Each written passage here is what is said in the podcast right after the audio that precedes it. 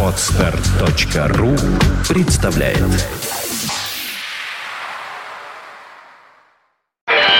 Рок.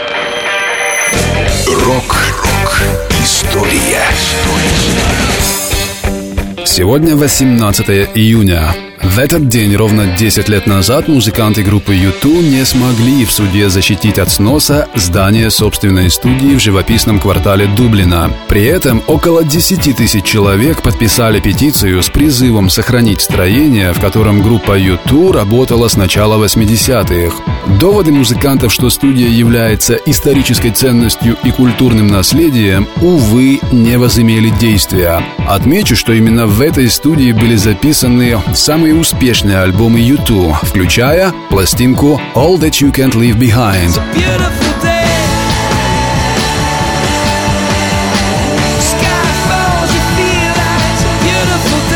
Выступая перед журналистами, лидер U2 Боно заявил, что группе будет очень не хватать их старой студии Hanover K, здание которой подлежит сносу по решению местных властей. Певец сказал, что переоценить значение старой студии, которой музыканты пользовались с 1980 года, просто невозможно.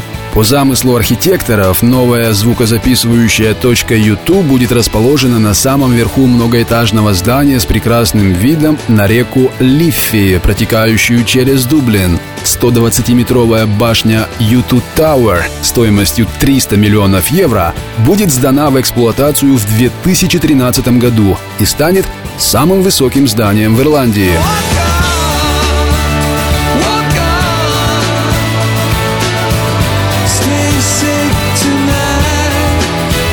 Rock FM Вся история рока. Скачать другие выпуски подкаста вы можете на podster.ru